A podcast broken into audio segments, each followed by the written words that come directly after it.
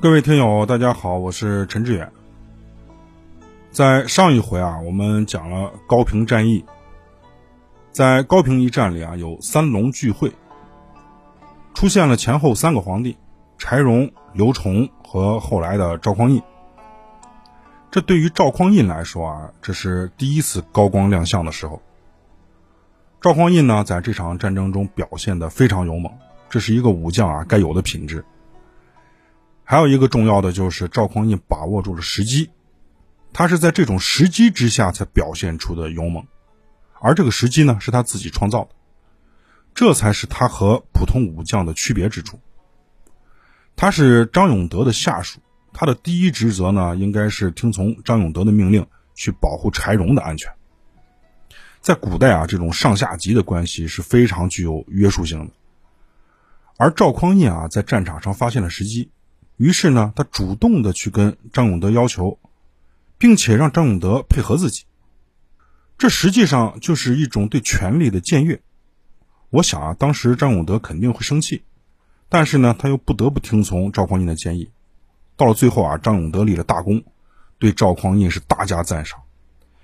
他向柴荣极力的推荐赵匡胤说：“举贤不避亲，殿前司将赵匡胤，其智其勇。”冠群将校，八公元一役堪称首功。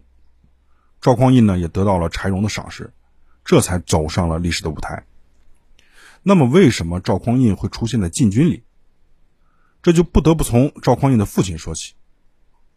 赵匡胤的父亲呢叫赵弘殷，赵家是官宦世家，在唐朝呢是大家族，家里都出的是省部级的大员，祖地呢就在幽州。在中国古代啊，能当上将领的家里面一般都会有背景，从草根干起来的不是没有，是很少。这一点呢，和我们现在是一样的。五代时期，赵弘殷就投靠了赵王王戎。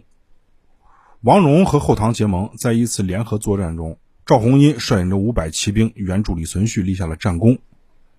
李存勖呢，对赵弘殷啊非常的欣赏，于是呢就把他留在了洛阳，担任禁军其中的一个指挥使。从此，这个赵弘殷啊，就一直在后唐的禁军里当差，没有什么特别的地方。后唐的皇帝都换成了李嗣源，结果呢，赵弘殷仍然在禁军里。再到后来，后唐被后晋换了，这位老大呢，还在禁军里当着军官，我就觉得很神奇啊。在后晋的时候呢，赵匡胤一家从洛阳搬到了开封，这就是赵家的变动。对于政局来说，人家那是稳如泰山。之后呢，刘知远称帝，建立了后汉，而赵匡胤又继续留任。这一年，赵匡胤二十一岁，于是赵匡胤就水到渠成的进入到了禁军里，成了一名小兵。后来，郭威被逼造反，率领大军返回首都开封。刘承佑的军队呢，在城外被郭威大军打败。郭威在半路上啊，被大军黄旗加身，成了后周皇帝。此时，赵匡胤作为郭威的亲兵，也是大军中的一员。